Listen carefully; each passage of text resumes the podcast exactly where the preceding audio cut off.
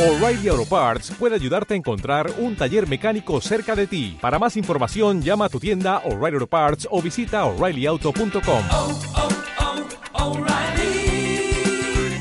oh, Parts.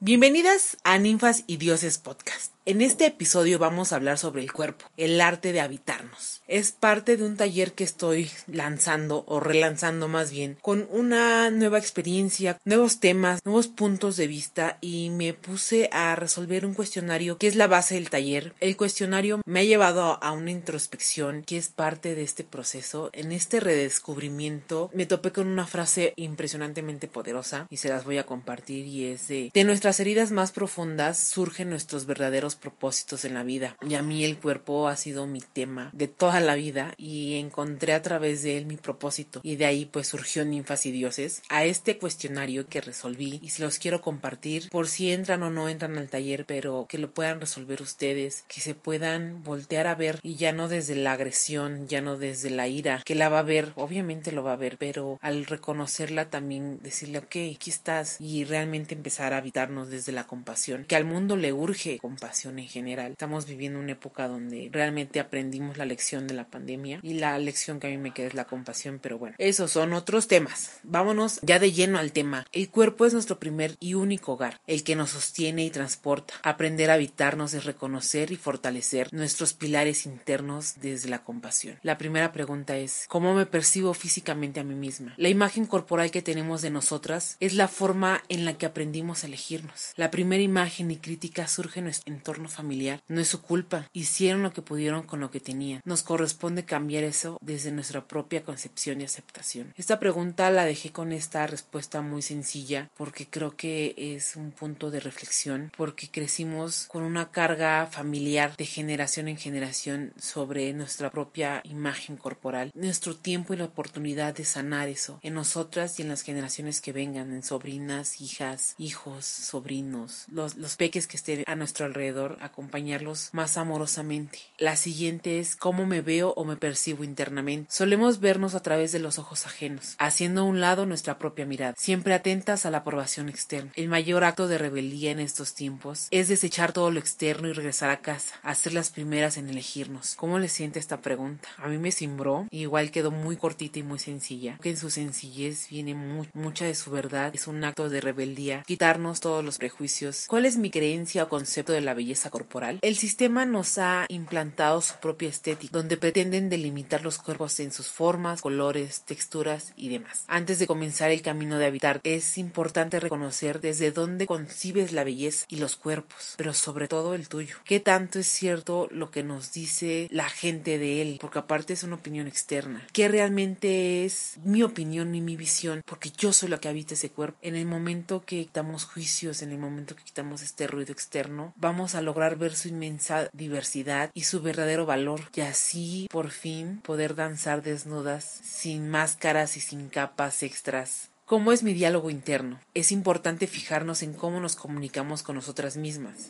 ¿Te has dado cuenta cómo te hablas al cometer un error, al no lucir como alguna modelo o no encajar en alguna talla? Está muy jodido eso. Es tiempo de darte cuenta de cómo te hablas y la forma en la que lo haces con el mundo. A veces nos cuestionamos por qué el mundo es agresivo, por qué es violento conmigo, por qué me hablan así, pero es la forma en que nosotras nos hablamos realmente. Es el reflejo. Lo que hay adentro se refleja hacia el exterior. momento que tú dejes de agredirte, de insultar por no estar en cierta talla o la más chica o la más grande, porque no importa qué talla sea, si seas de, de un cuerpo ancho, grueso, robusto o de un cuerpo delgado, más atlético, no importa realmente la complexión, sino cómo tú misma te definas desde tu diálogo interno, como esta famosa frase, tú le dices al mundo cómo tratar, sigue siendo poderosa, creo que la digo bastante, pero si no la repito, no me la repito a mí, puedo seguir cometiendo estas agresiones a mí misma, por ende el mundo me va a seguir agrediendo. O yo creería que el mundo me agrede, pero al final soy yo misma, porque este es un acto de responsabilidad. ¿Cómo concibo la feminidad? Es un tema que me llevó a una búsqueda de mi propia identidad, de cómo me concibo.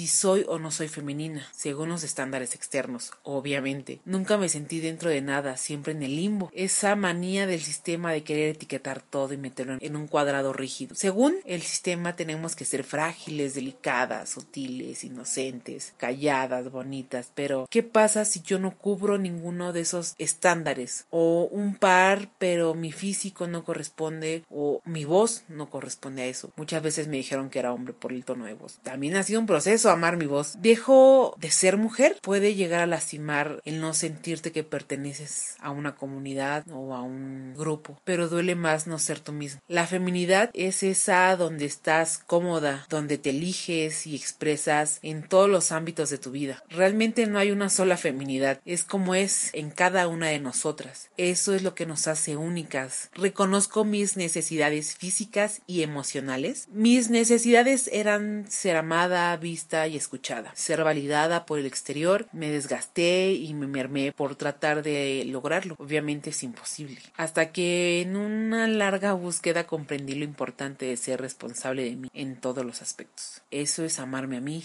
escucharme, verme, sentirme, ponerme atención todo el tiempo. Mi cuerpo gritaba del dolor y la desesperación por los excesos y vacíos, por estar tan lejos de mí. Es de ahí donde aprendí a habitarme, porque nadie más que yo misma tengo la capacidad de cubrir mis necesidades. Las demás personas son con quienes elijo compartirme, pero desde dónde elijo compartirme, desde mi completud, que realmente no sé si existe esa palabra, o desde mis heridas y vacíos y necesidades. ¿Desde dónde te eliges tú? Me cuido porque debo o porque quiero. La sociedad siempre está en los extremos neuróticos. Vivimos en la demanda de amarnos, en la espiritualidad, en la positividad, pero realmente lo hacemos por un gusto, entrar al reto, pertenecer y que todo el mundo lo aplauda. Aguas. Aquí volvemos al círculo vicioso de la aprobación externa que está bien ruda. Todo el tiempo estamos cayendo ahí si no nos damos cuenta. Deber y querer son tan distintas y al mismo tiempo tan fácil de confundir. Así que recuerda antes de hacer algo, cuestiónate. Me siento cómoda, me agrada, me motiva, me divierto. Si no, pues a la chingada. Venimos a divertirnos y en el camino a reconectarnos una y otra vez. La vida es diversión. No todo el tiempo tiene que ser lo que tiene que ser. Entrar en esa rigidez. A moverse, nada es permanente. ¿Cómo satisfago mis necesidades? Deberíamos a poner efecto de música de chan chan chan chan. Los excesos suelen ser la forma de satisfacernos porque el mundo está programado en este consumo extremo de todo. Comida, ropa, conciertos, alcohol, drogas, ejercicios, series, todo lo que se les ocurra son excesos. Por eso es importante comprender y escuchar a nuestro cuerpo. El habitarnos es la escucha atenta de las necesidades. Si es hambre, como. Si es sed, me hidrato. Pero aguas, las dos se confunden. Hay que prestarle mucha atención. Si tengo ganas de un abrazo o de ser acariciada por mí o por alguien más. De ser amada o de sexo. Que ahí es un temón porque podemos hablar como adultos, solo quiero un acostón, tengo ganas de sexo, ¿te parece? No te parece. Pero no necesariamente tenemos que engañarnos, porque es eso. Nos engañamos y engañamos a la otra parte, porque el amor es más que lo físico, más que una penetración, más que llegar a un clímax. Y es válido tener un sexo de una noche, pero desde ahí también cómo te vas a compartir. Si lo haces por el puro hecho de disfrute, chingón. Si lo haces por usar a alguien, aguas, porque también te va a usar antes. No te sientas mal por ser usada,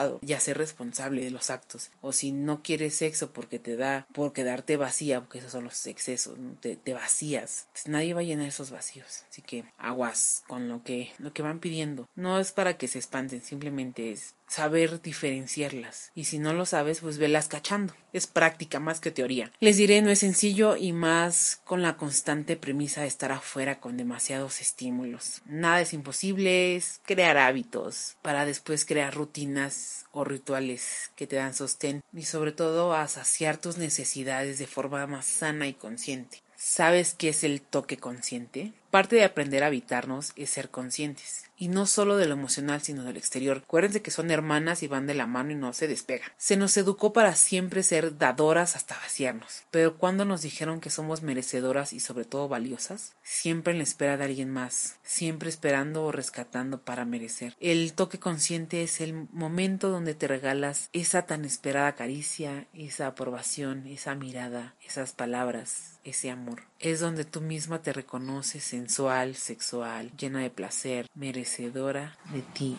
misma. Obsérvate con calma, acaríciate, siéntete, observa el lunar, observa la estría, siente tu piel, le falta hidratación, está suave, huele rico, no huele a nada. ¿Cuál es tu aroma? Ese es el toque consciente, es saber qué te gusta que te acaricien. ¿Te gusta los senos, las piernas, las caderas? Recorrerte. ¿Cómo voy a decirle a alguien que me da placer si yo no me sé dar placer? Si yo no me reconozco erótica y sensual. No podemos guiar si nosotras somos ciegas de nosotras mismas. No podemos exigirle a la otra parte que me llegue a los orgasmos, que me toque si yo no soy capaz de decirle ahí no, ahí sí, por acá, por allá. Para eso sirve el toque consciente. Deja de esperar y así es como aprendes a elegir con quién y cómo compartir Puedes hacerlo cuando te bañas, estar consciente de la piel, cuando te encremas. Hay muchas formas de estar consciente de tu cuerpo. Y el placer, todo el día estamos consumiendo placer en la comida, en los sabores, en los olores, en las texturas. No hay que esperar a que alguien te penetre o te diga. La vida es un orgasmo andando. Porque el arte de habitarte también es eso. Es saberte merecedora de placer y éxtasis en todos los aspectos. Por eso tenemos cinco sentidos para explotarlos. Tuviéramos una deficiencia, hay más sentidos, se agudizan, hay que explorarnos. Ese es el arte de habitarte, explorarte y sentirte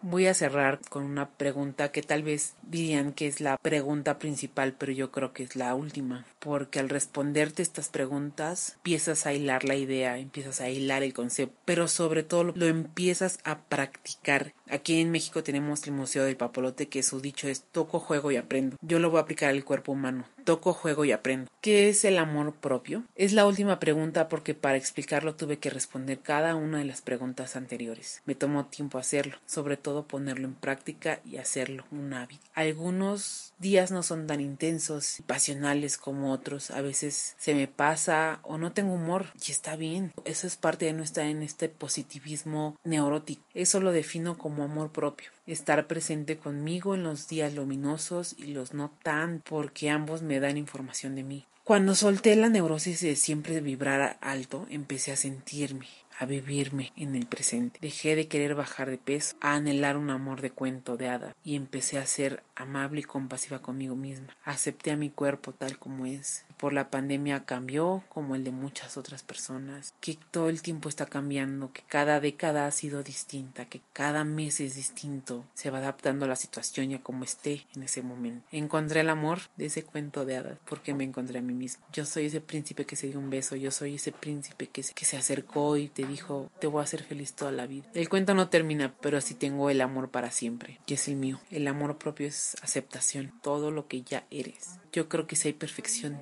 y ya eres perfecta, ya soy perfecta, así, tal cual soy, solo tenía que aceptarme y día a día me amo un poco más. Así entiendo y sobre todo me vivo me vivo intensamente, me divierto bastante. El amor no tiene fecha de caducidad, ni cantidad, ni es de una forma específica. Solo es todo depende de ti. Esa es la verdad más fuerte. Está el taller El arte de habitarte. El sábado 12 de marzo de 10 de la mañana a 12.30 va a ser en línea. Nos podremos acompañar, nos podremos platicar, nos podremos ver en los espejos, enojarnos y después abrazarnos y decir, muy bien, ya acabó esto. Comencemos una nueva etapa. Quienes estén interesadas, inviten a sus amigas, a sus primas, a sus hermanas, a la mujer de su vida. Es parte de crear comunidad, de crear espacios sanos de acompañamiento y sobre todo saber que nadie está sola. Están todas cordialmente invitadas al taller El arte de habitarme. Pueden escribir a Ninfas y Dioses Podcast en Instagram o a mi Instagram que es Magisoul, que es M-A-G-I Soul, S-O-U-L. Ahí siempre estoy, siempre estoy respondiendo. Cuéntame si te gustó o no te gustó, si las preguntas te resonaron o no te resonaron. Cuéntame cómo te has sentido y muchísimas gracias a todas y a todos y a todes